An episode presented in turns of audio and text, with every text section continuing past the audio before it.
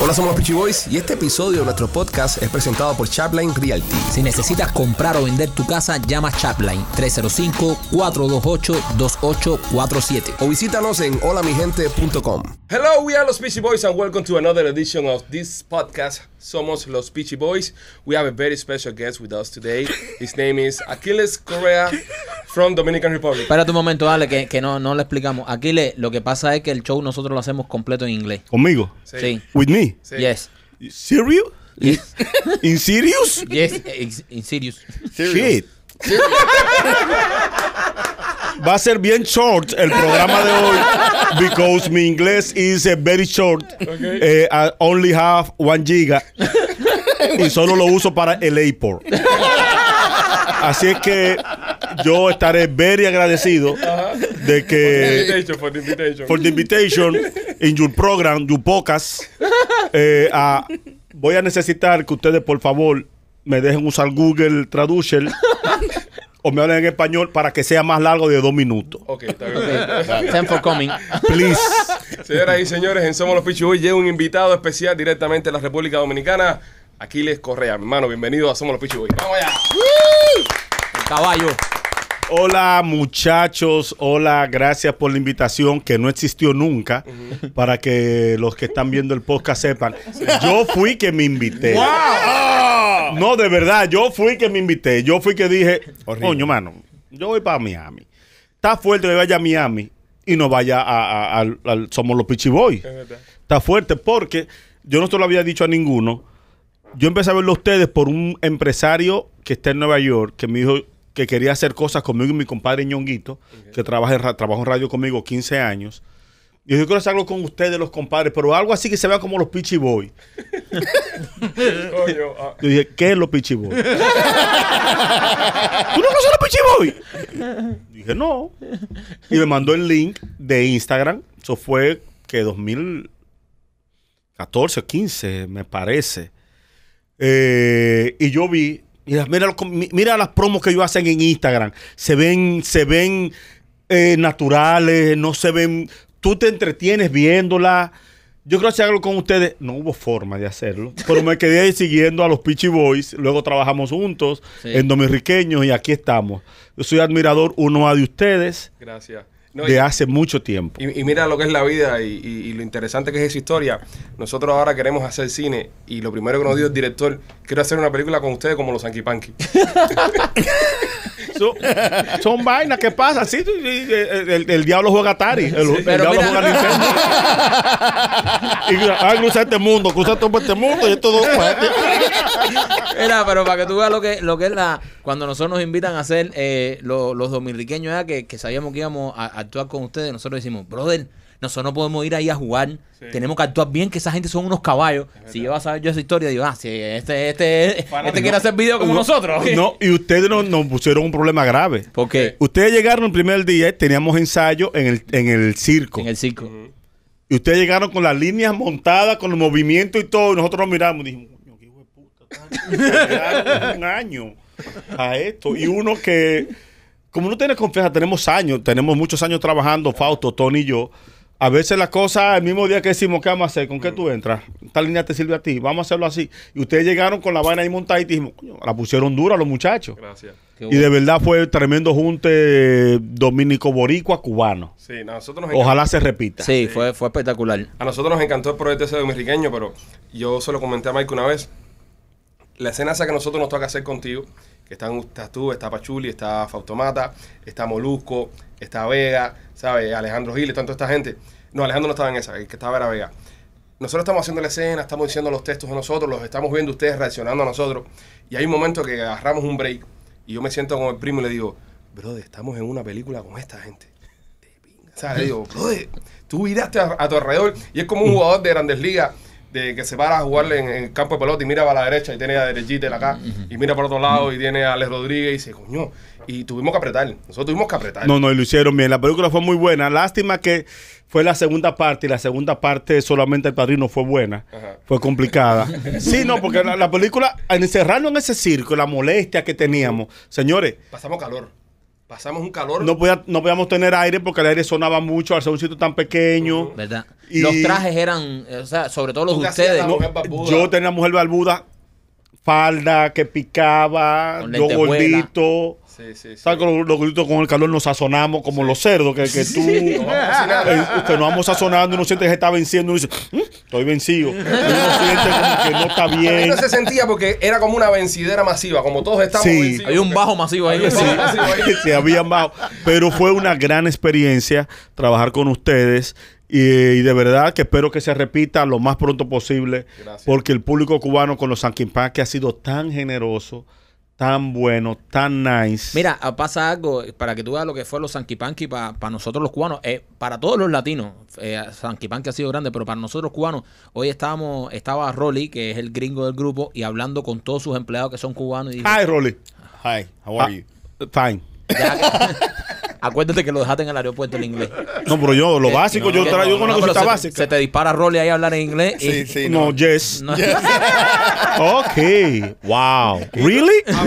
Amazing. Wow. Amazing. No, no way. Entonces, Rolly le, le- le dice a sus empleados cubanos, no, vamos a entrevistar uno de los Sanquipanqui aquí. le- Y todo el mundo, wow, todo el mundo, pero no joda, que va ese tipo para allá. So, en, en los cubanos, ustedes, Sanquipanqui fue eh, cultura popular. Yo fui en el 2009 por primera vez a Cuba después que fui en el... Yo llegué de Cuba Dominicana en el 91. Sí, queríamos hablar de eso más adelante para que nos cuente tu, tu Sí, experiencia. yo viví dos años allá y no había vuelto a Cuba hasta el 2009. Ok. Que estaba Sanky Panky y de migración empezaron la gente a... A comenzar. Pero tú eres... Y yo no sabía nada. Cuando eso no había redes para tú saber a qué nivel había llegado Sanky Panky. Y fue una cosa increíble durante todo el trayecto. Cuando hacían el tour, la gente me caía atrás. Tú eres, y Genaro, y Chelo. Y yo dije, y aquí se vio. Y se había visto por DVD, cuando eso no existían los paqueticos Sí, como exacto, ahora. Pirata, pirata. Era eh, eh, en piratería. Y fue una cosa increíble. Y eso me llevó a ir varias veces a, a, a- a Cuba. Tú sabes que ellos pasaron eh, Dominicanos 2 por la televisión en Cuba. Qué descarado. Y me dice, sí, se la Una- roban. Se la roban y la pasan. Pero fíjate que yo tengo un primo allá que me manda un mensaje y me dice, brother, te acabo de ver en la televisión nacional. Obviamente nosotros estamos vetados. ¿sabes? Nosotros no nos pueden ver en Cuba ni en ninguna parte. Y entonces, dígole, papi, están los Sanky en la película, la tienen que poner. ¿Entiendes? No puede, no puede, eso no pueden El- evitarlo. el- el- No pueden el- evitarlo. dicen que el que estaba presentando la película, eh, sabe que trabaja para el régimen, por supuesto, todas las, las personas que trabajan en la televisión, y dice que dijo, bueno, la película con los Sanquipanqui, que son, eh, ya lo- todos los conocemos, con el Molusco de Puerto Rico, y también dos, Mentira. dos compatriotas cubanos. Pero no dijeron los Pichi Boys, dijeron dos compatriotas cubanos. Mentira. Sí. Piu, Pasaron por Así- y la pusieron en televisión nacional. Sí, la pusieron en televisión nacional. Y, y- y fue grato porque mucha gente de. de- Pero plantados no la pasaron. no, plantado. no. Ojalá que, place- que, que- que alguien se trancara ahí en el ICR y pasara, Y pasara plantado. plantado. Sería genial. Y entonces me llaman gente de Cuba que hace años, familiares que hace años no, tú sabes, que obviamente ellos no pueden seguir tu carrera porque no tienen facilidad de conectarse al internet y esas cosas. Y ya me, oye, estás acabando, estás en una película con los Sanquipanqui, decir que es lo más grande para ellos que he hecho yo, pues, esta película con ustedes. Sin saber, sin saber el noticiero de aquí, las cosas de la sierra que ustedes hacen, lo que hicieron en radio. Pero eso pasa cuando eh, se tiene un régimen con tanto miedo a la verdad como, Sí. como está pasando en Cuba. Eh, yo que viví eso ¿En qué- allá adentro. ¿En qué año tú, tú viviste dos años en Cuba? ¿Qué año fue? 89-91. Yo viví la era pre-periodo especial y el periodo especial. Estabas estudiando. Fui de que estudiar, pero mm, No 17 aprendiste años sin control, Sí. Extranjero, cuando eso el dólar era ilegal, mucha gente me usaba para que compre esto, compre lo otro. Yo ¿En fui qué parte viviste aquí? ¿En qué parte de Cuba? Santiago de Cuba. Ah, en no, Santiago. Caliente. Bueno, estabas en Dominicana igual. Santiago, Sí, sí, eso es la, provincia más occidental de Haití. Sí, la, entre Guantánamo y Santiago. Yo estaba en Santiago de Cuba y fueron dos años. Eh, ya en segundo año tuve problemas con en la escuela. Porque yo pensé que tú podías decir lo que tú quisieras. Ah. No, y en esa época estaba eh, vivo todavía, quien tú sabes. Sí, sí, hay gente mala que dura. Mira, eh, entonces estábamos en la escuela del campo. Ajá, ¿y qué fue lo que Y pasó? cu- cuando regresamos, habían trasladado, trasladado los restos de un poeta dominicano, don Francisco Enrique Siqueira Carvajal, que estaba enterrado en Santiago de Cuba. Trasladaron los restos a Dominicana. Y fue un equipo de periodistas. En Dominicana, en el 90, hubo una crisis fuerte de la gasolina con el tema de la invasión a Irak y todo eso. El presidente Balaguer Más malo que darle golpe a su mamá. Balaguer era un hombre malo, malo, malo.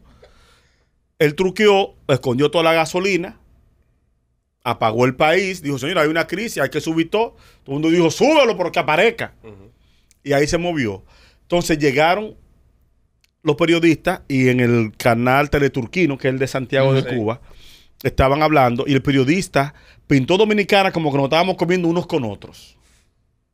Es muy típico de ellos. Eso es típico de ellos. En Dominicana se está acabando. Miren las imágenes de la huelga. La gente que no aparece comida. Pero te digo una cosa. Y empezaron los cubanos. Oye, este dominicano que dice que en su casa hay nevera. Que su casa está llena de todo. Mi familia siempre ha vivido en Estados Unidos. Mis padres, mis hermanos, todos vivían en Estados Unidos. Y yo decía, no, porque en mi nevera yo tengo carne, tengo pan, tengo mantequilla. Para un cubano en periodo especial eso era mentirita. Porque pensaban que el mundo estaba como estaba Como ellos. ¿Cómo estaban ellos? como estaban ellos. Y yo me molesté, vine a La Habana, en ese, eh, fui a La Habana en un viaje de eso y llevé varios periódicos de Dominicana eh, de la casa de un amigo que lo llevaban todos los domingos y lo llevé y le dije, mira, especial de supermercado. Y dije tres o cuatro vainas. En la clase de marxismo-leninismo, mi profesor Olea, lo Vaya recuerdo clase. muy bien, Vaya clase, marxismo-leninismo, imagínate. él empezó a hablar y dijo, y es una pena que el compañero dominicano que está aquí con nosotros, lo que está pasando en su país. Y dije, pero allá estamos mejor que aquí, profesor. Wow. allá en mi casa, aunque un poquito, no todo el mundo puede comprarla, pero en mi casa se come carne cada vez que se quiere comer carne. Se come mantequilla que se quiere comer mantequilla. Se come y le dije tres o cuatro vainas. Y él me dijo, sí, pero el problema es que el bloqueo, yo no, el bloqueo es una excusa. Duro. El bloqueo es una excusa. Y entonces me dice del CAME. Y dije, el CAME es una mentira porque el Consejo de Ayuda Mutua Económica ya desapareció de que cayó la URSS, que era que mantenía a todos estos países. Ya sin la, sin la ayuda rusa, ¿qué vamos a hacer aquí? ¿Seguir hablando de lo mismo? Decir que el bloqueo, sabiendo que no es el bloqueo. Le dije tres o cuatro vainas. Al otro día me dijeron, mire, no tienes que ir a clase de marxismo-leninismo. Ya no vayan allá. Los días que toque esa clase, tú estás libre. Y, no, y eso porque eres dominicano, ya ser cubano y te desaparecen. No, se me puso rojito el profesor. Le dije tres o cuatro cosas. eh, y ellos no entendían que en mi casa habían dos televisores. claro. Wow. Sí. Cosas que no entendían. Yo fui a Cuba porque mi padre, y siempre hago el cuento, cuando a mí me dieron la beca para estudiar en Cuba, que mi, se lo dijeron a mi papá, mi hermano le dijo a mi papá en Nueva York, papi, déjelo ir, es lo que quiere es viajar. Papi no quería que yo fuera a Estados Unidos porque en los 80, en la zona que ya mi familia, había un... El delito estaba bastante fuerte y mucha droga, muchos muertos a cada rato. Y papi no quería que su hijo de 15, 16 años estuviera en ese ambiente. Mi hermano se fue porque se casó y se lo llevó su esposa. Mi hermana una semana se fue porque estaba enferma y era mejor la salud allá. Mi otra hermana se fue ilegal. Y papi nunca quiso lo que le quedaba. No quería mandarlo a Estados Unidos. Y me llega esta beca en la escuela que yo practicaba deportes. Escuela República de Cuba se llama, del Club Rafael Varias. Y me llega la beca y yo dije, sí, vámonos. Mi hermano dijo, él quiere montarse a un avión. ¿Qué beca era? ¿Qué talento era? A mí fue para reparación de equipos médicos eléctricos. Ah. Yo trabajé en una clínica durante muchos años y cuando volví en el 91 volví a trabajar en la clínica y era un buen negocio para mí. Pero cuando yo veía equipos rusos y de la RADA, República Democrática Alemana, en Dominicana eran equipos norteamericanos europeos de otras zonas que no llegaban allá. Entonces ibas a aprender con un equipo ruso que en Dominicana no te iba a servir para nada. Entonces, cuando volví, me llamaron de la escuela que me dio la beca. Me dijo, mira, hay una situación que allá dijeron que tú hiciste esto, esto, lo otro. Y hacer una cosa, Carlos Arias. Mande otra gente que sea mudo. que yo no voy a quedar callado. Vengo de una... Yo siempre he sido muy vocal. Y no es verdad que tú vas a decir algo de República Dominicana que está mal y yo me voy a quedar calladito. Claro. Y ese fue el tema muy complicado. Cuando yo llegué a Cuba, yo pensé que estaba en guerra el país, viendo todos estos letreros. Estamos preparados hasta la victoria siempre. Yo decía, pero señor, ¿y qué es esto? Y tú no veías ni, ni un comercial de nada. Lo único que ves es eh, las pancartas y los... Y lo, Consignas revolucionarias. Me acuerdo. Ay, mira, llegó la papa al noticiero cuando decían, Sí, llegó en el noticiero porque "Ya tenemos una gran cantidad. ¿Dónde está la papa? no, no hay papa. Sí, es todo imagen Nosotros íbamos a un restaurante Fontana di Trevi, que está en la calle Enramada. Para los dominicanos, la calle Enramada es como el Conde, una calle peatonal. El Fontana di Trevi uno iba mucho ahí. Pizza y espagueti. Ya. Y cerveza, dos cervezas por persona. Entonces uno tenía que ir donde los compañeros, que no iba, compañero, ¿usted va a hacer la cerveza? No, le pagamos la cuenta y usted nos da la cerveza, para poder beber bien. Wow, claro, pues te dan dos nada más ya. Entonces, ellos no creían que en Dominicana tú podías hacer lo que tú quisieras si tenías el dinero. Yo recuerdo que en el 92, 93 llegó la novia de uno de los muchachos que estudiaba con nosotros. Y en el restaurante ella mordió la mantequilla. Ella estaba en 12 Malecón y dijo que en 12 Malecón hace tres años que no hay mantequilla. Y le metí una mordida a la mantequilla. Ay, tenía años que no. Y es muy penoso eh, Claro. todo ese tipo de cosas. Claro. Eh, ya no se puede ocultar. Estamos en una época donde cualquiera tiene un celular y te graba. Yo le dije a alguien hace poco que quizás en Cuba en otros momentos hubo protestas como la del 11 de julio, pero no había forma de sacar para afuera todo lo que estaba pasando. En el 94 fue la primera vez que creo que se supo Maleconazo. algo fuera El maleconazo. Maleconazo. con el maleconazo, que yo estaba recién llegado de, de yo hace tres años que había llegado, todavía tenía Estaba todo fresco. lo de Cuba muy fresco en mi mente. Y yo digo, quizá hubo protestas antes. Yo recuerdo un tipo que detrás de 12 malecón, nosotros nos sentábamos ahí en el malecón a, a beber y había un club por ahí, no sé si ustedes conocen esa zona, había un club por ahí de piscina que vendían comida en los cartones y la cosa. Ahí está el castillito, el hola hola.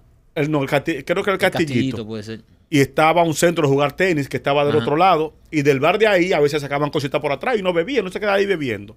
Y había un cubano que decía, es que no me dejan via no me dejan hablar, hacer. eh". Cuando decíamos cualquier tipo de cosa, él decía, no hablen así delante de mí, que yo no puedo hablar, yo no sé quién me está viendo.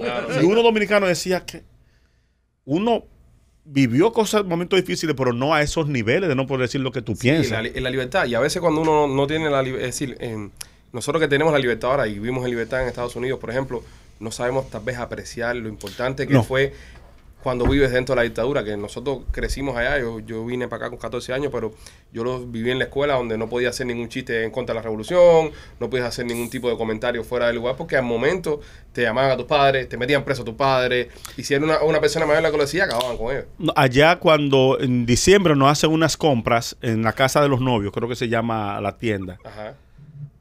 Y yo, eh, ¿sabes de zapato? 14. No era 14, yo 14, para dárselo a un muchacho que la mamá me pidió, mira, por favor, que al hijo mío, que los zapatos, mira, ya, al día entero con unas botas. El día entero, todo, deporte, salir para el cine, ir a la escuela. Entonces son cosas que tú dices que no, es que nadie tiene derecho a, a Yo tenía unos así. zapatos cuando, cuando era niño en Cuba, eh, la marca eran Love, Love, pero todo el mundo decía Love. Eran unos tenisitos, pero esos tenis tenían un, un flaw, que por abajo, eh, en, en la parte así del metatarso, se, se rajaban.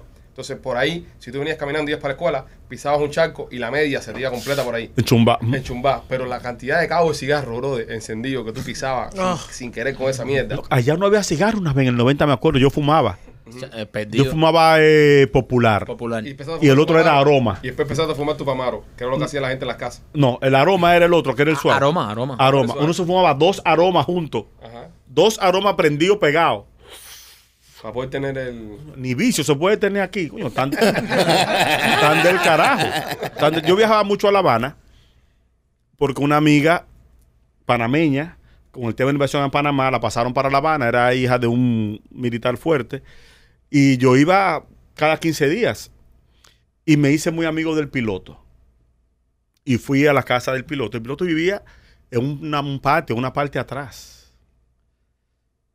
Y cuando yo entré aquí, yo me quedé mirando. Él me dijo, te sorprende, ¿verdad? Aquí vive un piloto. Un pro comunista en Dominicana, cuando le conté eso, me dijo, quizá era una prueba que te estaba poniendo. Wow. Yo le dije, ¿en serio ustedes creen que el comunismo es el paraíso que nos están vendiendo? Siempre habían las apuestas en las cachas que yo jugaba, de en las Olimpiadas y todos los juegos, que quién iba a quedar mejor de, de, Rus, de la URSS o Estados Unidos.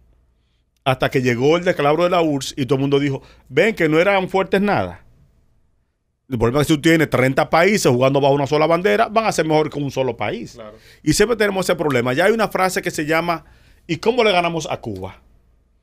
Que cuando hacen algo muy idiota, la gente dice, ¿cómo le ganamos a Cuba? Porque ganarle a Cuba era difícil. Claro, pero es que tenían la, la promoción de los rusos detrás Ajá. De hacerlos ver que estaban por encima de todo. Y los latinos somos lo mismo en todos los países. Tenemos nuestras crisis, nuestras falencias, nuestros problemas y todo. Pero después que se le fue esa teta, de la Unión Soviética se dio, se vio la realidad de que todos somos iguales. Lo que pasa es que, lamentablemente, en el 60 cayeron en el gancho 59 de creerle a Fidel. Y no, y te queremos dar gracias también, Aquiles, porque durante todo lo que pasó en Cuba en el 11 de junio, de julio, De julio. De julio. tú estuviste bastante pendiente en las redes, estuviste reposteando todo, y es importante que otras personas y otras personalidades de otros países se conviertan en eco de la situación del nuestro, porque a veces en el romanticismo este de la- del socialismo, el romanticismo este del comunismo y, y la admiración al Che Guevara acá en toda Latinoamérica, jode. Cambio que yo veo un maricón apoyando al Che. Yo digo, a ti te mataba él mismo con su mano. Mira, me pasó, me pasó en California. o un negro. Papi, pero tú no sabías que el Che te comía por los pies para que lo viera a los ojos mientras él te va consumiendo. Tú sabes que me pasó en California. Veo, eh, hay un lugar gay y veo unos gays con, con los pulos del Che. Y digo, pero si usted usted sabe que, que- que el Che mataba a, los gays eh, sin hacerle juicio, solamente por ser gay y porque la revolución no era eh, para maricones, como decía él, así. De, de- y, y no te lo creen, brother. No lo creen. No, y como hablaba de los negros. Y no, a los negros, súper racistas. Era pero, muy racista, eh, era muy racista, pero, pero, pero que tengan, que tengan los gays y, lo- y lo- los mismos afroamericanos eh, al Che como un, eh, como un ídolo, como un ídolo revolucionario, eh, yo pienso que es, es, es una ignorancia La in- la- total. la ignorancia. Hay, hay que leer un poco. Ese tipo fusilaba a los gays, lo fusilaba.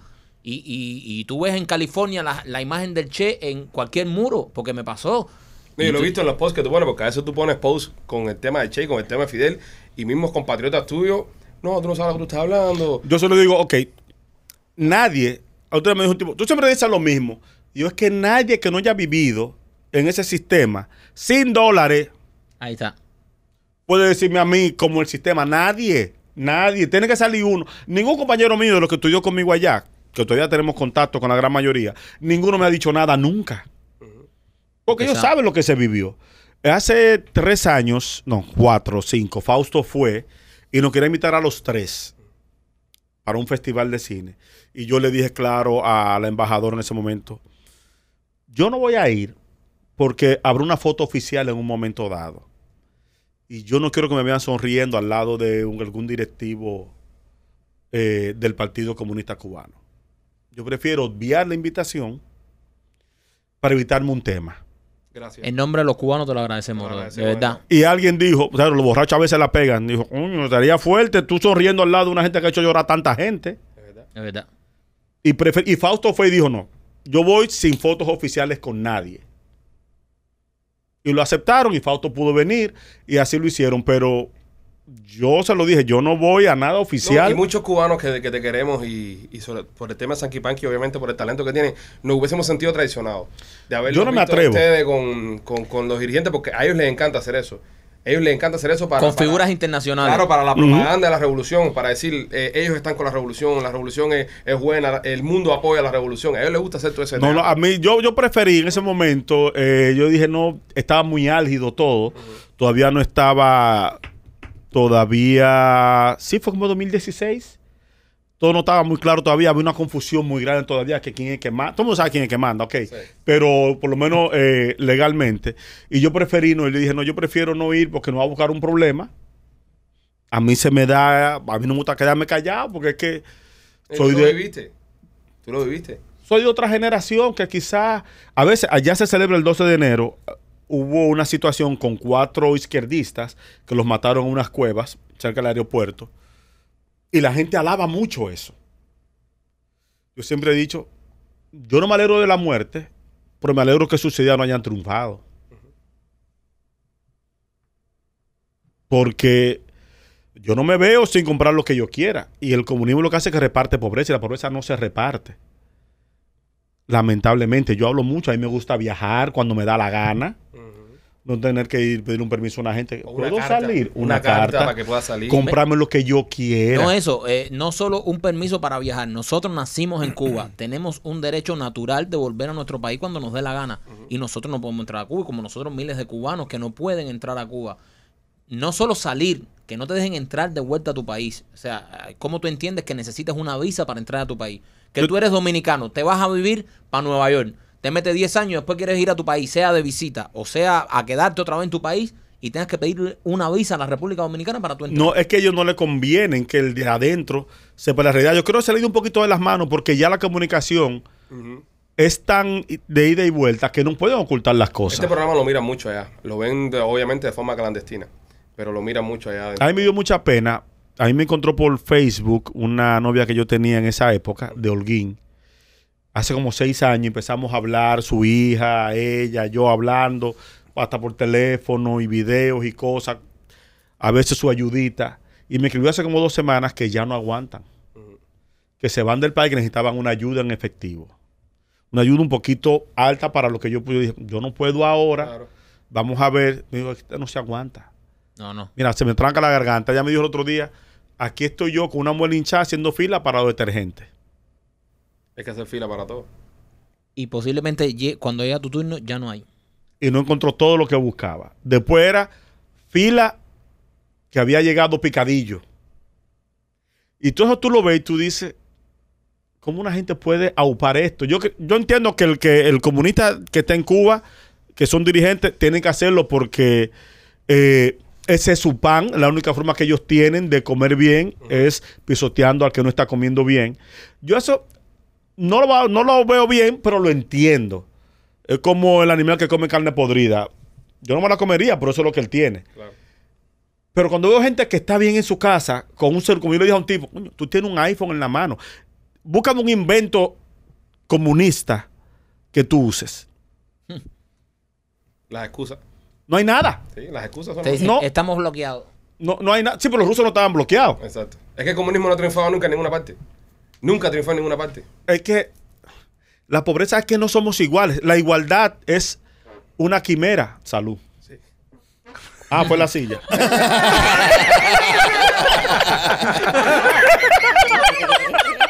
La silla lo tiene bien apretadito, papi. Invitaste. Imitaste bien el sonido con la silla, pero imita el bajo. Coño.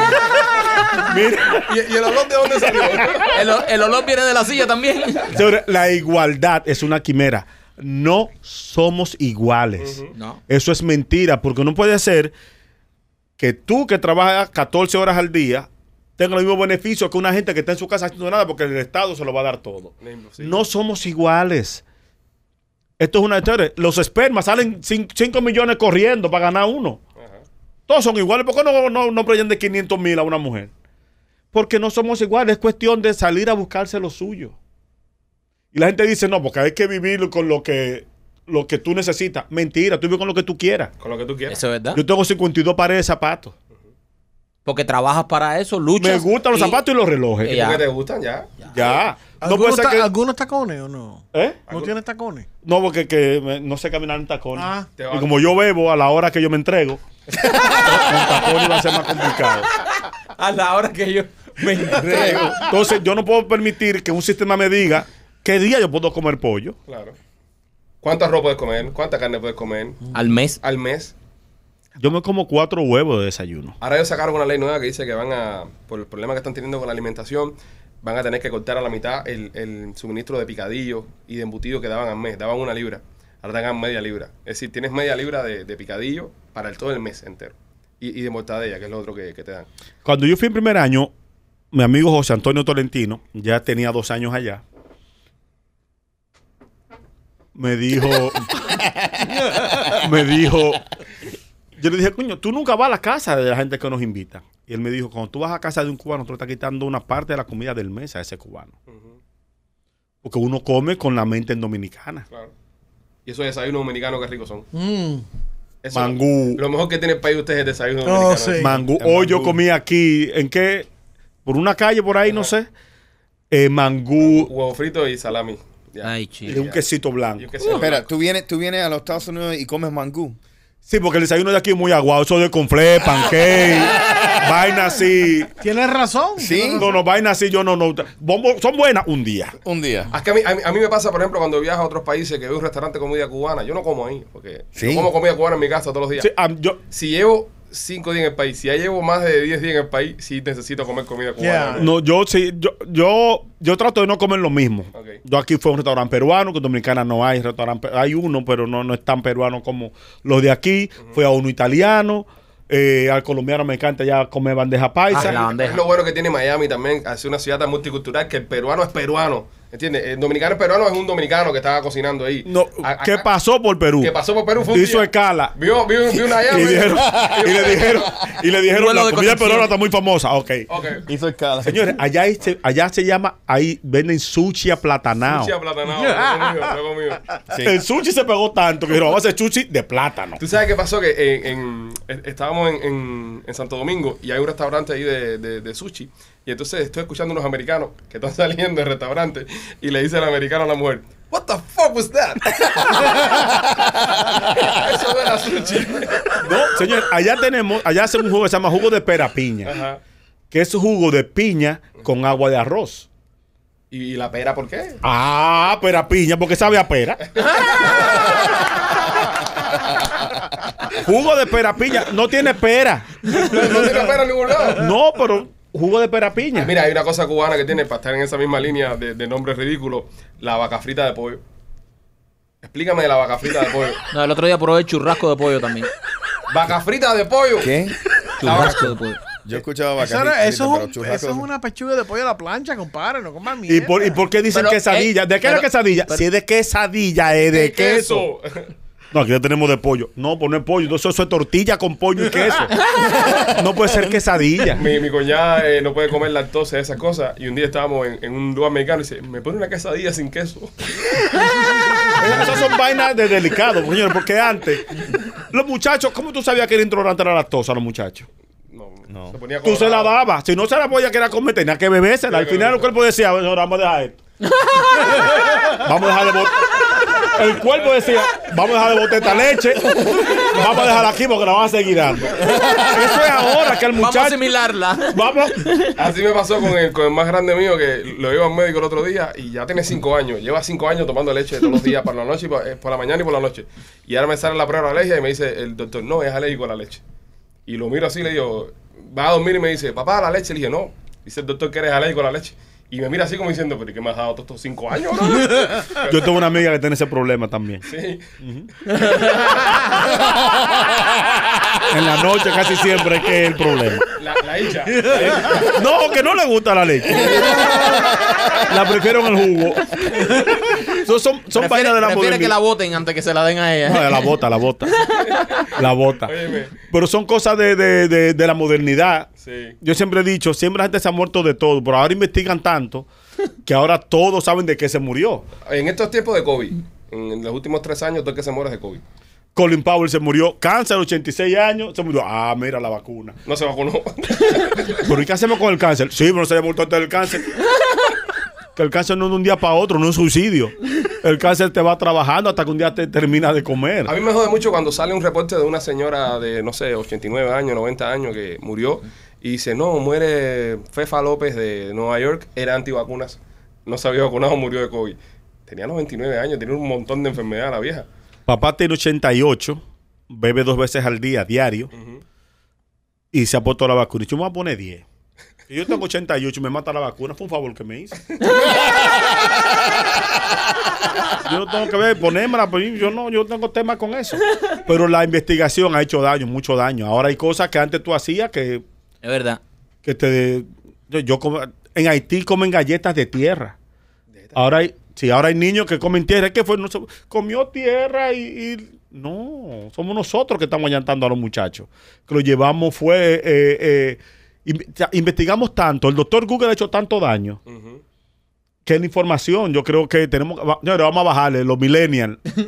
vamos a bajarle, vamos a Sí, porque bajarle. te, te duele, te duele algo en el cuerpo y lo primero que hace es entrar a Google MD, pones eh, dolor de pecho y te sale, te está dando un infarto. Y ya te entra un ataque de pánico y llamas al Yo hice el, te- 911. yo hecho el te- testamento mío tres veces. Sí, ¿no? Dolor de cabeza, aneurisma. Yo, ah, me voy a morir. Testamento, mis zapatos, donen, lo que sí, lo que sí. Porque la investigación está haciendo daño, señores. No se puede saber tanto. Saben tanto que saben a mierda. No, es verdad, está- es como que dejas de, de- Te preocupas demasiado cuando, cuando buscas tanta información. Tomar café tres veces al día te hace daño en tal parte. Una taza de café al día te ayuda a tal vaina. Mira, entonces que me la tomo o no la tomo. O lo cuelo y no me lo tomo, pero lo colé. Por lo cual lo, lo olí. Ya lo olí. Eh, comer carne tantas veces que al día tal y tal cosa. No comer carne. Aquí, ¿y qué tú piensas de las personas, por ejemplo, en estos tiempos de las redes sociales, donde tú que eres un actor internacional, haces películas, etcétera, tienes tu show de radio, que entran y te empiezan a comentar, los haters. La gente que critica tu trabajo a través de, de una red social. ¿Tienes haters tú? tu cara. ¡Uh! Todos tenemos aire. Todos, todo, mira, entonces hay un tema, hay mucha gente bruta con data. Brutos con wifi. Si fuera gente bruta, sin eso, tú no lo sintieras. Claro. Pero son gente bruta, ah, y no hay vaina más grande que un bruto con ánimo Un, grupo, un bruto motivado. y con tiempo libre, coño, que no hacen nada. Y yo antes discutía mucho con ellos. Ya no. Ya yo he, pum, fulano de tal, mensaje, ok, restringir. Que el mensaje nada más lo veamos él y yo. Y él piensa que te estaba matando. Si sigue jodiendo, le digo, nadie está viendo lo que tú me estás escribiendo, solamente tú y yo. Tercer mensaje, ¡ah! ¡pum! Bloqueado. Bloquear usuario, bloquear usuario. Yo estoy bloqueando ahora a la gente de los bitcoins. Sí, yo también los bloqueo. Son, son muy Que tú pones un mensaje. Son los nuevos testigos de Jehová. Un TBT, tú pones. Yo cada vez que pongo algo me digo, ya, bro. No, entonces, ese discurso. Hablé No con Sarah sabía- Parker y no, me no. ayudó. Sarah Parker me ayudó. a- No sabía que sería tan fácil vivir como vivo ahora. Conocí a fulano coin y me enseñó la inversión. Ah, te- como él te enseñó eso, hablen entre ustedes. Pum, bloqueado. Entonces, a los haters, ¿Te enseñó eso? Hablen entre ustedes. hablen entre ustedes. Entonces, los haters, yo a veces, hay algunos que tú te das cuenta son inteligentes, porque son odiadores y tú lo dejas ahí para que se cocinen en su aceite viendo las cosas que tú haces. Eh, hay otros que no valen la pena, otros que usan palabras descompuestas. Yo no acepto en mis redes Ajá. palabras descompuestas, porque si yo no las uso, que es mi red, no puedo usarla tú en mi red, hazlo, hazlo en la tuya. Ah, No venga a Exacto. contaminar mi Yo tengo derecho a decir lo que yo quiera. Y yo a bloquearte, pum, bloquear usuario. y se lo digo, te bloqueo en 10 minutos. Para que sufra esos 10 minutos. Entonces, no lo bloqueo. Y entra, no me bloqueaste nada. Ahora sí te voy a bloquear. El torturador. es, es un torturador de hater, brother. Es un es que torturador. yo veo, yo veo tan estúpido tú ir a la red de alguien a hablarle mal. Es como tú ir a un restaurante vegetariano a decir, yo soy carnívoro. ¿Y qué hace aquí? ¿Qué mierda hace aquí? Se busca persona que habla inglés. Salud, yo no hablo inglés. ¿Qué hace aquí? No, decirte que, que eso no está bien. Porque no aprendiste inglés. No, no vengas a joder. Entonces, yo, los haters son gratis. Eh, yo, lo único hater que acepto son los de deportes. Que podemos discutir de deporte un día entero. Pero eso es diferente. Es pasión, diferente. eso es pasión. Eso es- pasión. no, pero hay gente bruta también. Los deportes hay gente bruta. Hay, hay gente bruta. ¿Y Eh, la pelota cuál eres? De las águilas, ¿no? no, Licey. Ah. De los tigres, los tigres. Licey. Licey. Tigres del Licey. El equipo más ganador de América Latina. Vaya, ahí está. Ahí está. 10 series del Caribe. Ajá. Duro, papi. Nadie ahora para tiene. hacer el Caribe para acá, para Miami. Sí, viene en el 24, y en el creo. 26. Yo espero es que lo que hicimos nosotros en el clásico, en el, en el Marlin. Yo estuve ahí. Nosotros, a ver. Yo estuve en ese No, partido. Sí, yo estuve en ese también. Yo vine a esa serie 2017, señores, y viramos tanto Miami que al frente de- del estadio hay un bar, Ajá. Ballers, creo que se llama. Bar in Cage. Bar in Cage. Bar in Cage, no, inolvidable el nombre. Y yo ya viviendo, Cerró, lo cerraron por, por cucarachas y cosas. después porque fuimos nosotros. No, no, no, lo cerraron. Mira, y yo voy saliendo con una cerveza y veo a un policía y freno y me dice, "Mm, dale, dale, no hay problema. dale. Estaban hartos de nosotros, nosotros le viramos eso. Y la cercaría viene para acá. Ahora, yo soy de Boston en Eso. todo. Celtics, Red Sox, Bruins, New England. New England. fútbol.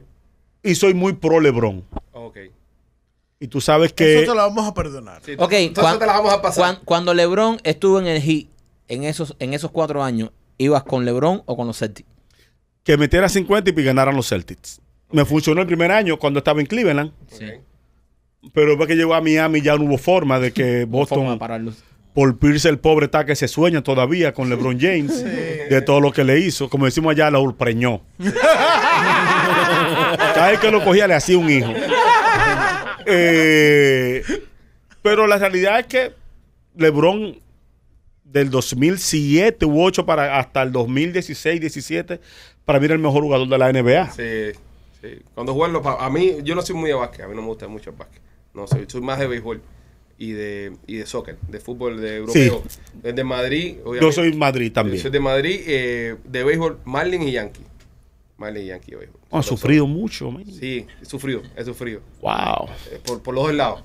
Por los Yankees. No, pero espérate, hay, hay- hay algo donde él ha sufrido más, y yo también. También nos gustan los Dolphins. Ya. Sí, Ahí los- ya, los eso fútbol Dolphins. Era blanco y negro la televisión cuando ellos ganaron la última. No existía televisor todavía. En el 72 fue cuando ganaron en el 72. Pero blanco y negro, no, Sí, sí. no hubo forma. Ni Dan Marino pudo hacer. No, No, no, no, no, Marino. no, no, no. hubo forma.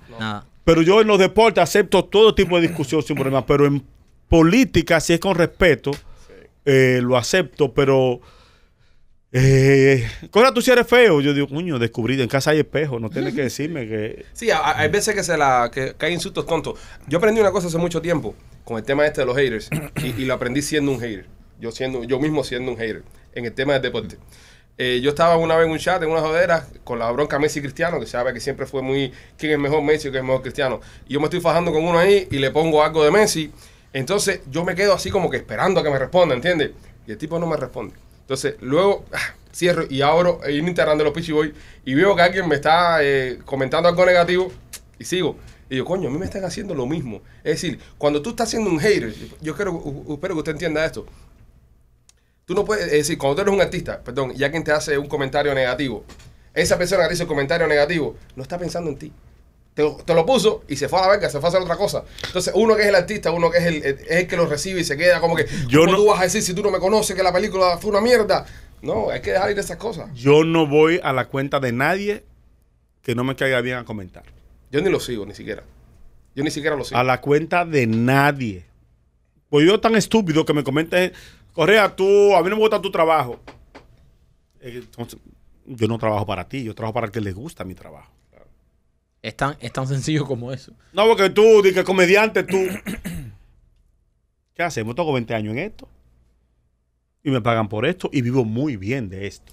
O sea, a nosotros nos lo dicen muchas veces como, oye, ustedes pa- de payaso, busquen un trabajo serio. ¿Cómo se gana la vida haciendo los pujos esos que hacen? A mí me dijo Manolo Zuna, actor dominicano, me dijo, para el que no le gusta tu trabajo, no importa lo que tú hagas, nunca le va a gustar. Eso es verdad. Tú puedes ser el mejor pero- comediante del mundo. Eso es verdad. Pero espérate que por algo está ahí. No, Ojo con sí. los haters, porque los haters, yo, yo, yo lo que no entiendo es eso. A mí la gente me dice, ay, que a mí no me gusta lo que ustedes hacen. ¿Ok? ¿Y por qué me sigues si no te gusta lo que yo hago? Y Yo- comentan en todo. Eh, y tú comentas entonces, entonces, En todo. eh, ¿no te gusta lo que yo hago o, o me quieres un poquito? Yo uso el hashtag, pero me sigues. Exacto. Ahí está. No, y lo bueno que tiene para nosotros, por ejemplo, que vendemos redes sociales, hacemos negocio con nuestras redes sociales. Yo me siento con una compañía eh, de un- un- una marca que está comprándonos publicidad y me dice, bueno, ¿cómo fue la interacción del post que ustedes pusieron? Ah, mira, que tuvimos 2.500 comentarios. De 2.500, 200 fue un como mierda comentando, esto es una mierda, esto no sirve, ah, pero me está reportando números. El tipo me está reportando y me, y me está subiendo el post. Ah, no. El que me habla mal de un producto, bloqueado de una, Con el billete no se juega. no. Helado tal, ese helado da diabetes. Pum. Bloqueado. Con mi dinero, no. Y hay gente que me ha escrito, mira, soy hermana de fulano, que tú lo bloqueaste. Yo dije, algo hizo. Algo hizo. Le dije, algo hizo, no bloqueo por gusto. Yo bloqueo por Bitcoin o por joderme. ¿Tu hermano, ¿Tu hermano vende Bitcoin? No, entonces me jodió. Ya, estaba bloqueado porque, porque me jodió. Yo jodo por esas dos líneas. Aquí, eh, ¿qué proyecto estás trabajando ahora? ¿Qué viene? ¿Dónde te pudiera ver ese público eh, de acá de Miami, cubano, latino, que tanto sigue tu canal? Mira, eh, vengo ahora el próximo martes o el martes 22, no importa cuando usted esté viendo esto. Sí. Es el lanzamiento de, mi- de mi nueva imagen digital, la nueva identidad digital de Aquiles Correa. Vengo con el canal de YouTube ¿Te vas a hacer una cirugía estética digital? digital. Se fajaron. el diseñador dijo, coño, pero que esa misma cara el- no hay todavía en aplicaciones para, mejorar eso. Y tenemos el 22, el lanzamiento de eso. Vengo con el podcast de deportes, eh, el canal de YouTube, Un Café con Correa, para algunas entrevistas, aprovechando que yo viajo tanto, entrevistar gente eh, que no están allá en Santo Domingo, que al dominicano le interesaría saber. Estoy un programa, tengo mi programa de radio con mi amigo Gerald Logando de 5 a 7 de la noche, de lunes a viernes. Hago radio de 7 a 9 de la mañana, mañanas latinas, y hago radio para Puerto Rico martes y jueves de deportes en La Garata, La garata. de 10 de la mañana a 12 del mediodía. Está bien ocupado, hermano. Adiós, gracias. Sí. Adiós, gracias. Hay un apartamento que pagar y quiero comprar algo en Punta Cana. eh, que esté en especial, pero tengo que llevar el Sí. inicial prontamente. Ya. Eh, Eso para que después vengan los, la, la gente a decir, no, que, que el comunismo, que, que todo es igual. Sí. No, trabajen así, trabajen así todo el día. además pa- tengo mi discoteca. ¿Cómo, llama? Yo tengo una discoteca allá en ¿A Dominicana. dónde? En ¿Dónde? Villa Consuelo, en mi barrio. ¿Cómo se llama la discoteca? A bebé donde Correa. ¿No tenías unas barberías también? Tenía una peluquería que se llama Correa Barber Shots. Se llamaba. Shots. Shots. Shots. La pandemia se la Mira, ¿qué llevó. tamaño tiene la discoteca esa? Es pequeña. Yo tenía dos. Eh, en la grande yo llevaba artistas. Esa es la que el DJ, eh, perdón, la- las luces era con un cable pelado al lado de la pared. No. No, no. Ese era cerré en el 2018. Me quedé con la chiquita, que fue la primera de la zona. Tengo ya 14 años. Cumplo ahora en septiembre con esa discoteca. Eso es, eso es, eso es impresionante. Sí. Sí, tengo mi discoteca, Bebé Donde Correa. Estoy haciendo una película ahora. Se llama Factoría, Factoría de Bodas. Ok, Eh, tengo en marzo un rodaje. Me llegó aquí el correo hoy qué bueno. de que sí, de que fue aprobado, que me mandan el fin de semana el, el- el guion y los detalles del rodaje. La gira de Cupidos se suspendió este fin de semana en Puerto Rico por la cuestión del COVID. La pasamos para abril. Cupido. Perdón, ¿qué, qué, qué- qué- Los Cupidos. Era por, el- eh, por San Valentín, teníamos ese show. Ah, los Sanky Los Panky. Pero se suspendió. Buscarle otro nombre, el mismo show, pero con otro nombre. Eh, ahora para abril. Los cupidos contraatacan. Ahora para Los abril. Y en, veraniegos. y en eso que estoy. Vine ahora a Miami a dejarme ver, que la gente sepa que estamos aquí, Claro. que estamos trabajando, que cualquier cosa. Canto, bailo, me de patillo y hago rolo. Oye, es para nosotros un placer, de verdad, porque aparte del cariño que te tenemos, la admiración, somos fanáticos tuyos. No siempre uno tiene la oportunidad de entrevistar a un artista de quien uno es fanático. Entonces, te queremos dar las gracias por haber pasado por acá. Queda pendiente un proyecto juntos, que estamos ahí. Tenemos tiempo. Yo te, te escribí como los seis meses que tú me dijiste, dije, "Coño, no, no te siento, dame datos. No, no estamos en eso todavía. Ah, ok. Sí. Aquí Y lo llamé cuando hicieron los de Puerto Rico. Le dije, coño, pero yo estaba en Puerto Rico y no me Es llamaste. verdad, es verdad. Aquí, Elis, te puedo decir algo. Eh, Panky 3 a mí me tocó el corazón. Porque era como cuando estaba persiguiendo a, a Patricia, yo conocí a mi mujer en Puerto Rico. Más joven, con billete. Y honestamente, yo vi esa, esa película y me tocó el corazón. So, gracias. Y Sanky Panky Patri, ¿quieres que te toque otra cosa ahora? Aprovechar que ya Bueno, estamos todo depende, todo depende.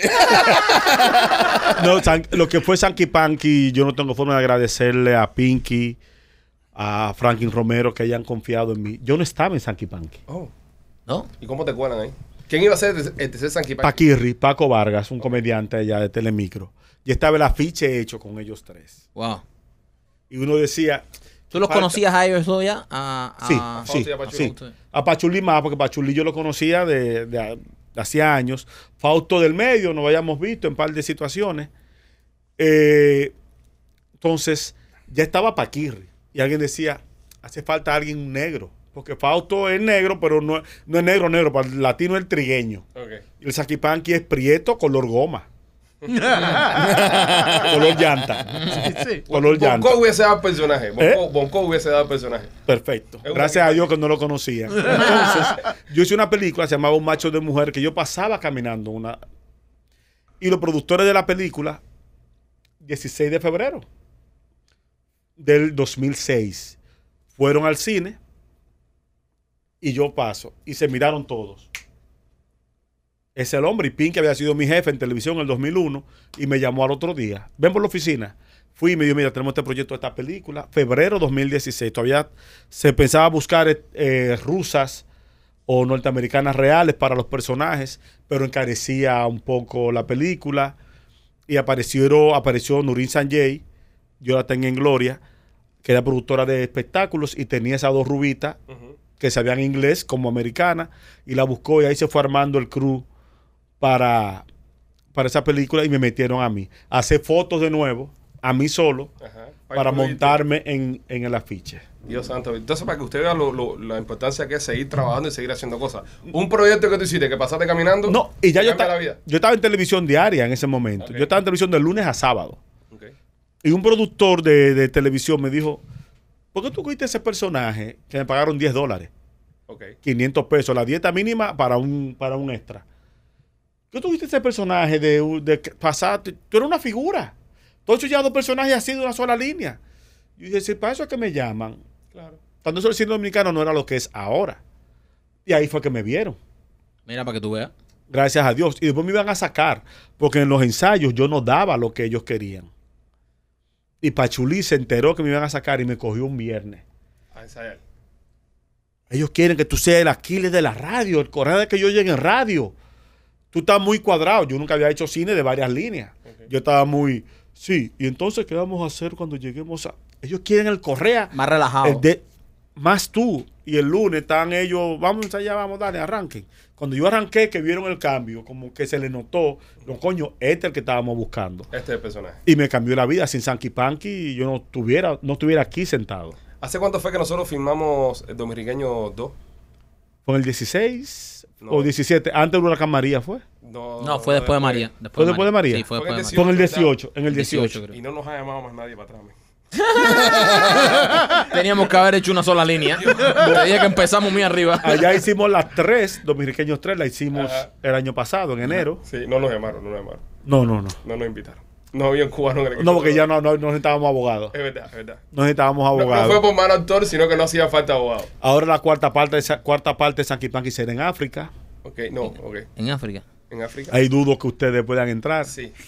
Bueno, eh, Quizá Boncover, el nanito que trabaja aquí. José, José, José. José. Bueno, pero podemos entrar de, no sé, cazadores sudafricanos furtivos. Dame, Vamos a ver. Piénsalo. ahí. Vamos a ver. dice. Pero también es en África, en África. En Kenia. En Kenia hay que ponerse una pila de vacuna piraqueña.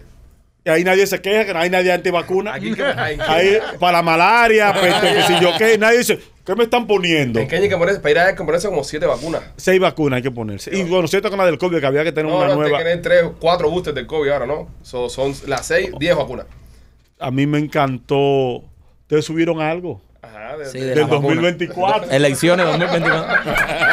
Me encantó eso. No, se le cayó el brazo. Se le cayó, se le cayó. Se le cayó, se le cayó. Se le cayó. ¿Sabes que mi papá tuvo un problema ya? Ajá. Cuando la vacuna, cuando llegaron la vacuna ya, papá bebe Papá y bebé. papá consume. Y después que se la pone, que le dice que tiene que durar tres días sin beber. ¿Cómo se Ay, mi madre. Pero molesto, papá se puso histérico. Te voy a mandar el video, te lo puedes poner.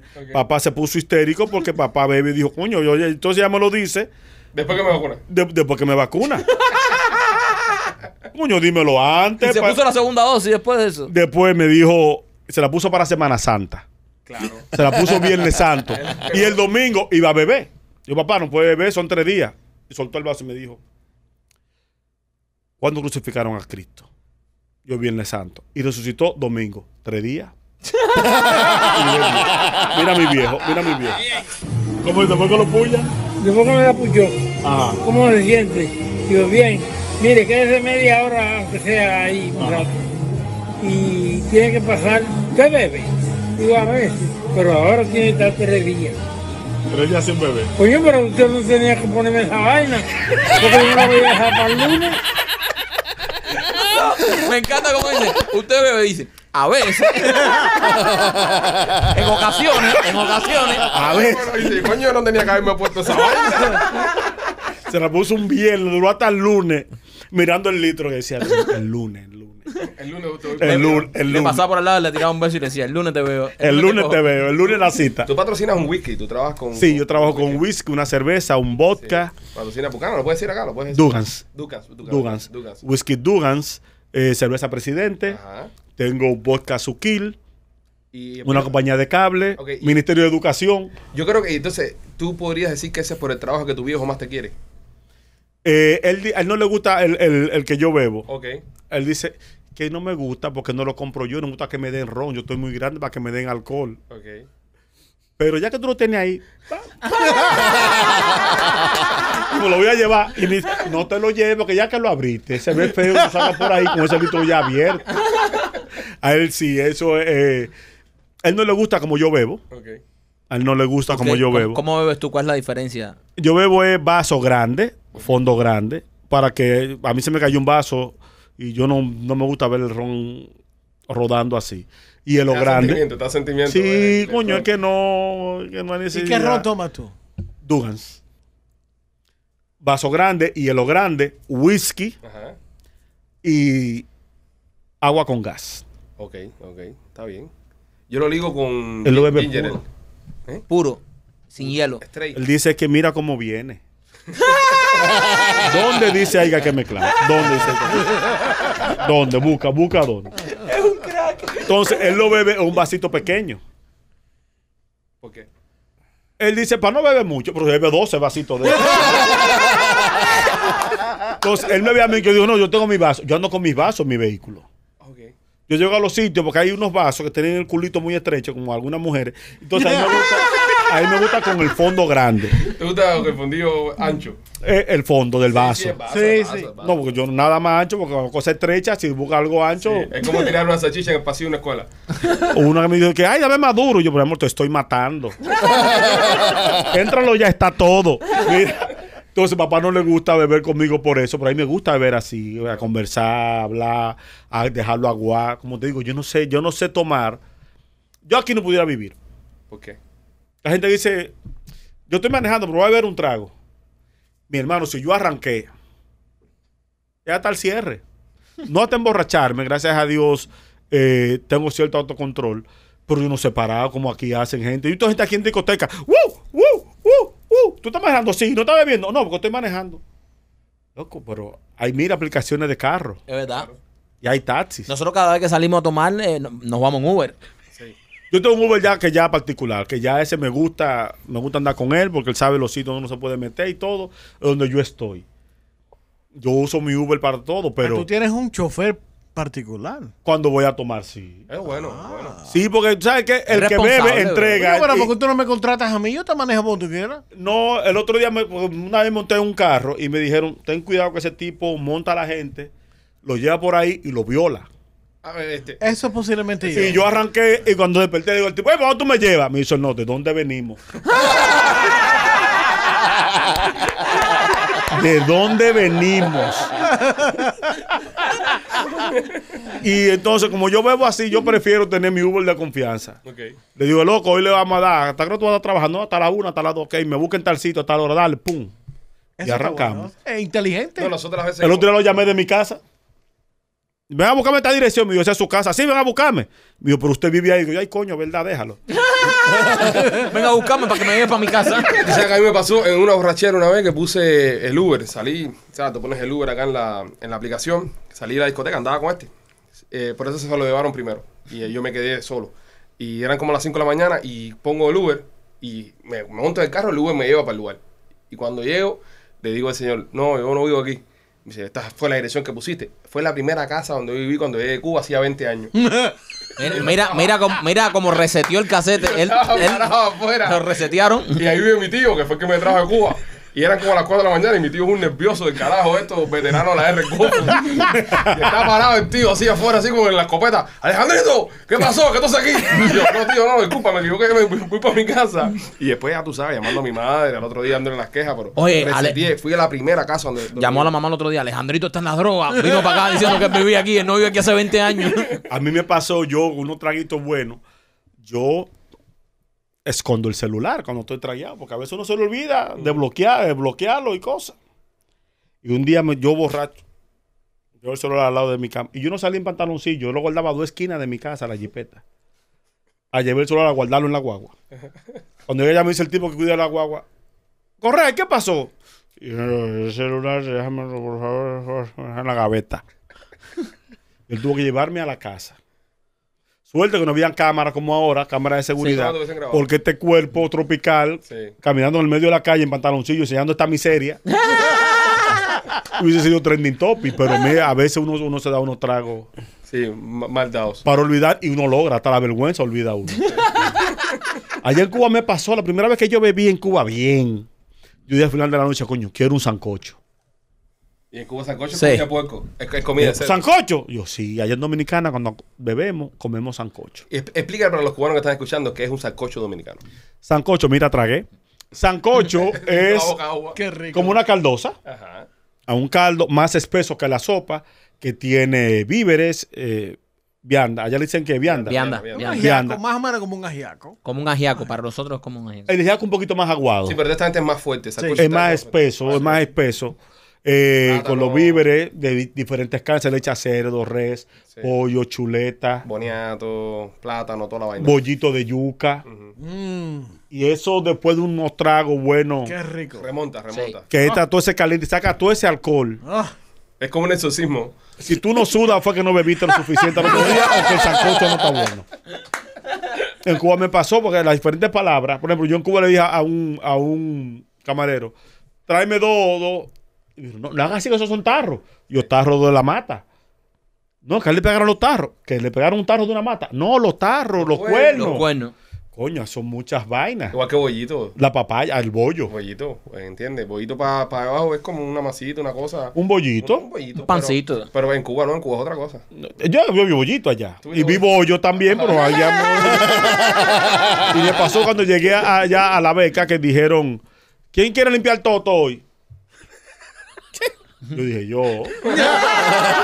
Yo me di cuenta que Toto, pero son totos blancos. Yo no, está bien, dele. Yo no soy racista.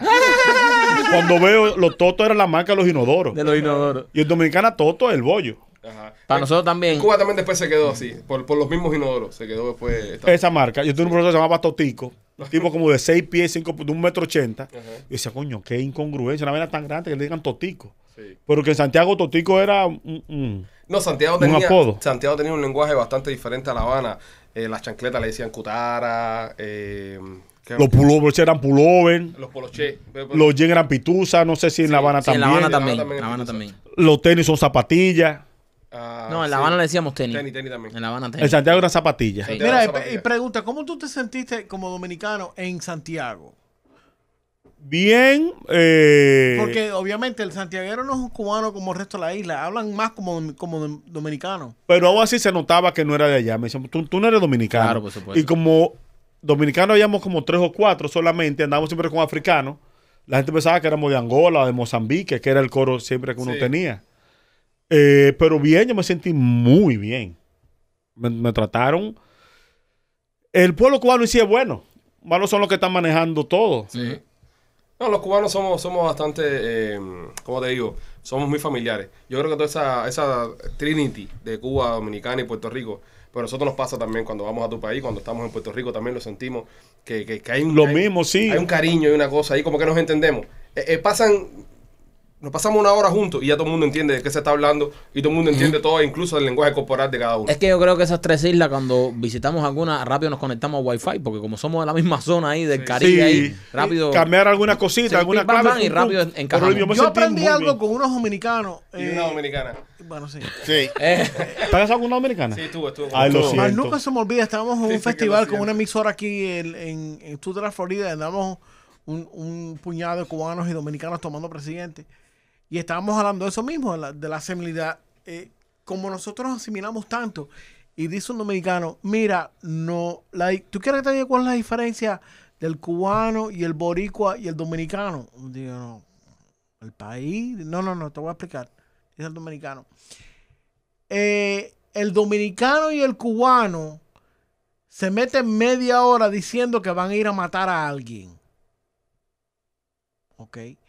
El boricua en 15 minutos va y mata a esa persona y todavía están los cubanos y el dominicano hablando mierda y tomando cerveza de que van a ir a matar a alguien. El dominicano habla mucho, por eso eh, del dominicano eh, no hay muchos eh, en protección, protección a testigos. Porque el dominicano habla, habla. Dice, no, estoy viviendo aquí porque yo chivateé a un narcotraficante en Alabama, estoy aquí escondido. Le echaron 30 años, estoy aquí, nadie sabe que estoy aquí. No se lo No, diga yo no me llamo Aquiles, antes yo me llamaba Luis. Antes, no, y eso abre una cuenta, el otro Aquiles. El otro Aquiles el testigo. el, otro aquí. Y el dominicano habla, habla mucho. Tú le preguntas a un norteamericano, ¿cuánto usted gana? Él te dice 140 mil dólares al año. Al- Ya, plain, te lo deja ahí. Tú dices a un dominicano, ¿cuánto usted gana? Él te dice, bueno, a mí, a mí me entran, a mí me entran más o menos. Porque mira, yo tengo una amiga que ella, esa amiga mía, ella tiene un marido que él trabaja en una compañía y él saca litros de whisky. Entonces él me lo da a mí a vender. Yo lo vendo en mil pesos y me gano 200. Yo puedo ganarme más, pero lo vendo en mil para hacer rápido. de rápido.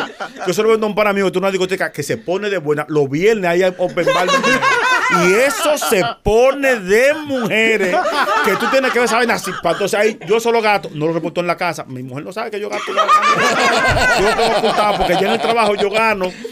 Ella me da una cosa por fuera para pagarme un impuesto. Entonces le dice al submarino que un sobre marino los días 6 me lo dan. Son días 6, me ese sobrecito, 2, 3 mil pesos. Entonces yo lo pongo. Con eso yo pago la casa. Con eso me daba a pagar la casa bien. Entonces mi mamá, su papá le dejó una casa que no el papá de ella, eso fue que la crió, porque mi el papá de ella de verdad era militar, pero tenía mujer en cada lado, entonces mi abuela sufría mucho y mi papá y mi abuela, mi bisabuelo murió de 104 años y fumaba. Por eso digo que el cigarro no mata, por eso que yo fumo porque yo fumo. Por eso que el cigarro no mata. El cigarro no mata. Entonces, mi abuela conoció a ese señor que vivía en barrio, hijo de unos judíos que vinieron aquí. ¿Tú te acuerdas cuando la guerra, la guerra, guerra mundial? Que los judíos salieron corriendo en 1948. Porque los padres de él lo cogieron. Entonces, los carajitos lo mandaron a un barco para allá a Santo Domingo. Y él llegó allá, conoció a mamá. Le dijo mamá mi abuela, porque mi abuela, mira, mi abuela, mira, yo veo a mi, mi- coño, pues como era- mi abuela es una mujer, coño, quedó viuda, coño, ni un hombre más, no como esta mujer por aquí, un hombre aquí. ¿Qué carajo tiene un hombre? Entonces, mi abuela, él, le dejó una casa. Entonces, mamá era que él más quería, porque mamá le decía, "Ti, ti, ti, ti, ti, ti, ti". y era loco con mamá, entonces él le dejó esa casa a mamá. Entonces, el tipo que la, el tipo que, que paga la casa, el tipo, él tiene una mujer, él es casado, pero él tiene una noviecita, entonces tiene una noviecita viviendo ahí. Entonces, el tipo paga la casa 15 mil pesos, me dan 10 a mí, entonces yo pago- le compro 3 de medicina a mi hermano, que está loco por la droga. Ese hermano mío, él tiene una mujer que lo puso loco, lo puso a consumir droga y vaina. Entonces, él le da un ataque y él va a ver a mi lado. Y yo tengo que- Y después te dice, ¿de qué estamos hablando? y no, y si era, dice, entonces sumando todo eso, hay lo del gobierno, porque yo traje para el gobierno, entonces hay una cosita que me sale y le doy una parte al del partido y yo gano 120 mil dólares al año.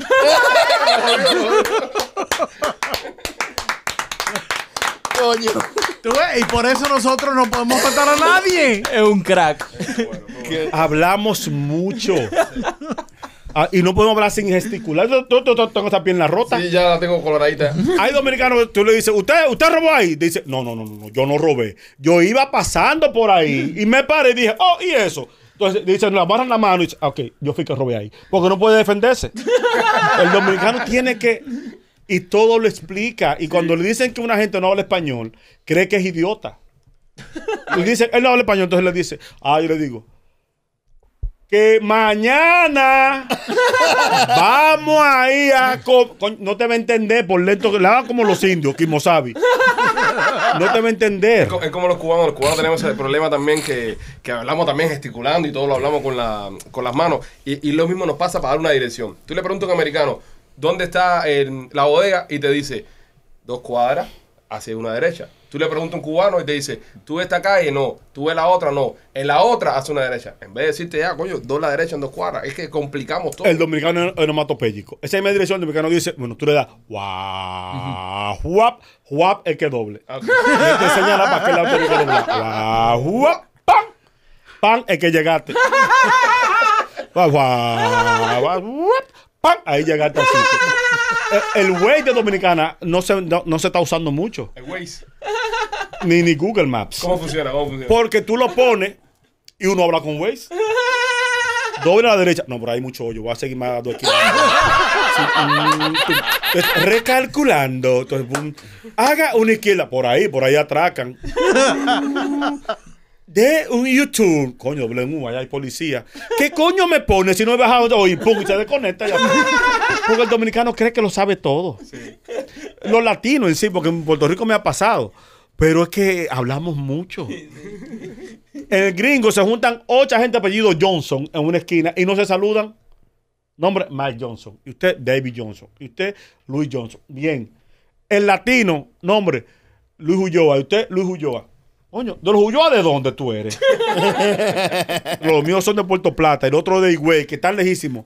Pero ¿cómo se llamaba tu abuelo? Porque el abuelo mío se movió mucho. Queremos que somos familia El abuelo todos. mío se movió mucho. Encuentran cinco Johnson y todo bien. Johnson, Johnson y ni se miran. Sí. Que Pero sean si, latinos. si son latinos y apellidos cercanos, González. ¿Los González de dónde? No, los González de, de, de Villa Clara y otro González de Santiago de Cuba. Pero mira, ve, ¿de hijo de quién tú eres? No tenemos por qué ser familia. A mí me pasa cada vez que me encuentro a alguien del barrio mío en, en la, en la calle me dicen, yo era del barrio tío, ¿tú no te acuerdas de mí? Y yo, no, yo vivía por la iglesia. Yo vivía lo más opuesto a la iglesia posible en el barrio mío. No, no, men, yo vivía más para abajo. Coño, pero sí, yo fui a la escuela contigo. ¿Qué edad tú tienes? No, tengo 40, yo tengo 35. Ah, Cinco bueno, tú cursos fuiste cuando iba una hermana mía y ahí empezamos ya a enredarnos. Y A enredar la pita. A mí, yo que tengo 22 años en el medio, tengo el tema que la gente dice, ¿tú te acuerdas de mí? Yo le digo una vez, no. Porque nos va a dar un aneurisma buscando donde nos conocemos. El otro día me encontré comprando un hot dog el domingo pasado. Yo iba a ver el Super Bowl de unos panas y yo, cuando yo voy a los barbecues no me gusta llegar con hambre. Que, es, que haya miseria, pero que no se note. y yo me paré a comprar un hot dog y el muchacho que está ahí me dice, ¿tú no te acuerdas de mí? No. En Panky 1. Éramos tres. Pachulio, que piano y yo, y tú no eras. tú no eres De los bailarines, en el tema de Morena. Sí, 36 bailarines. Yo era uno de ellos. Oh, placer. ¿Te acuerdas uno que se puso malo? No. Yo estaba ahí, al lado que se puso malo, cuando se desmayó, y fui que lo agarré.